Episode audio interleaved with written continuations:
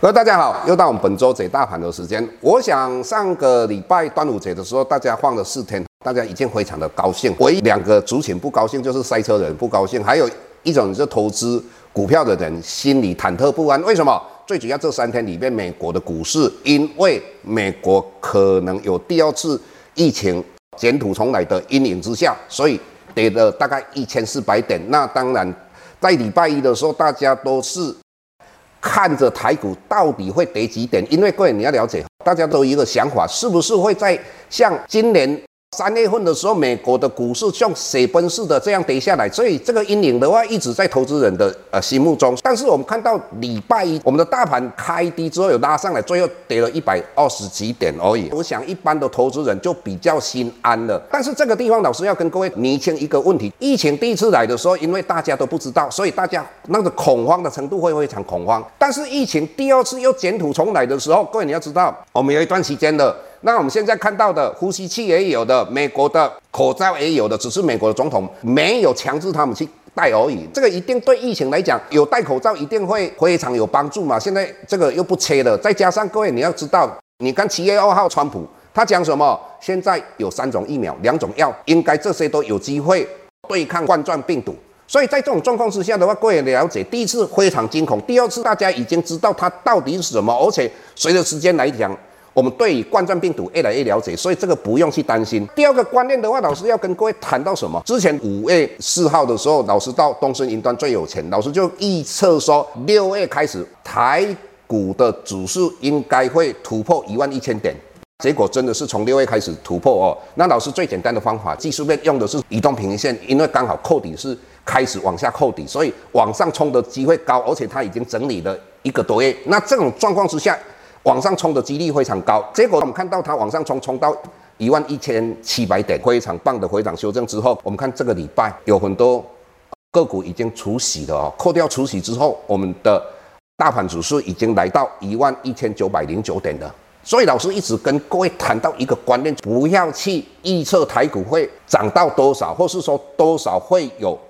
危险，各位，你要用宏观的观念，你不要去看那些哦什么缺口要补，或是说什么它跌破五日均线、十日均线非常危险。各位，你就是往前看，老师的看法，我认为台股将来一万五千点不是梦。我今天也看到那个国泰投信的董事长，他讲到两万点不是梦。当然，你会想说，开始有人在喊这样的话，是不是非常危险？这是千载难逢的好机会，因为全世界的钱非常多，你就看到。除了我们的大盘指数涨到一万一千九百零九，如果加上洗的话，一万两千点应该就过了。那下个礼拜有没有机会过一二一九七？也就是说，这个波段以来最高点，我认为未来两个礼拜几率非常的高。更何况各位，你来看一下我们的柜台指数，已经来到一百六十六点。这个一百六十六点代表什么意思？它是创了十二年八个月以来的新高。二零一八年的最高点一百六十点已经突破了，二零零八年的最高点一百六十四点也突破了。那接下来它应该会继续往上涨。为什么呢？很简单，我们看到我们的生技股最近的话，哦，我们讲到合一，诶，合一的市值已经到千亿了。其他的呢，有关于生技股应该会继续跟上来。所以老师一直在跟各位讲说，你可以看到老师的。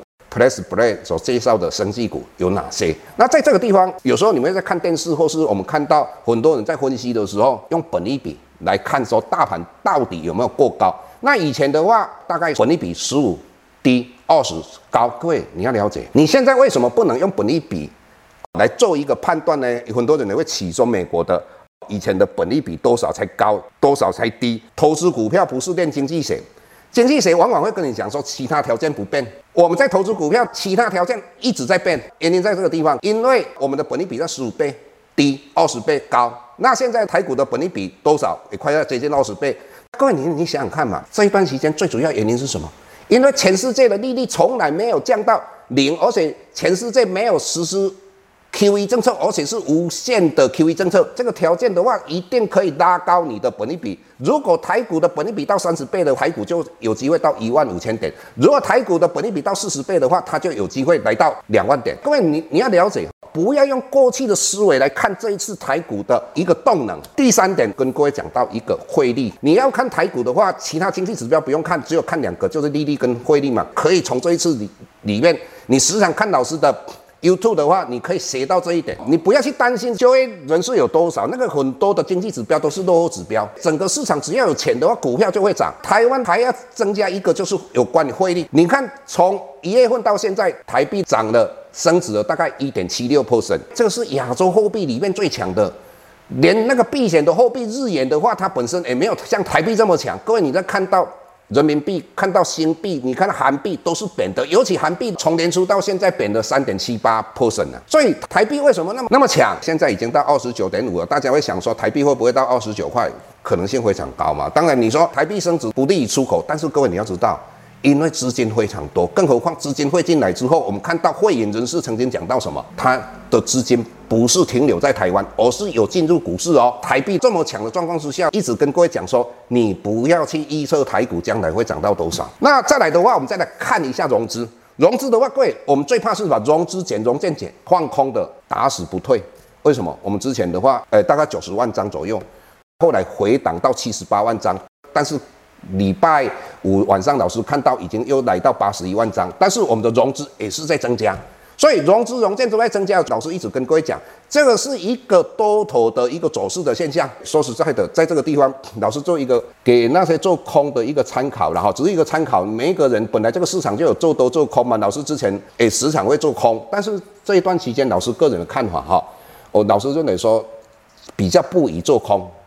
因为你做空，我就跟你讲说，资金行情非常的可怕，做空的输的几率，而且各位你要知道，做空如果股票涨上来的时候，那个轧空的力量是非常强，哦，所以在这个地方跟各位分享。所以整体来讲，我们从台币的走势，再来看本一比，再来看我们所谓的融资融券，我认为台股未来的话还有一波很大的行情。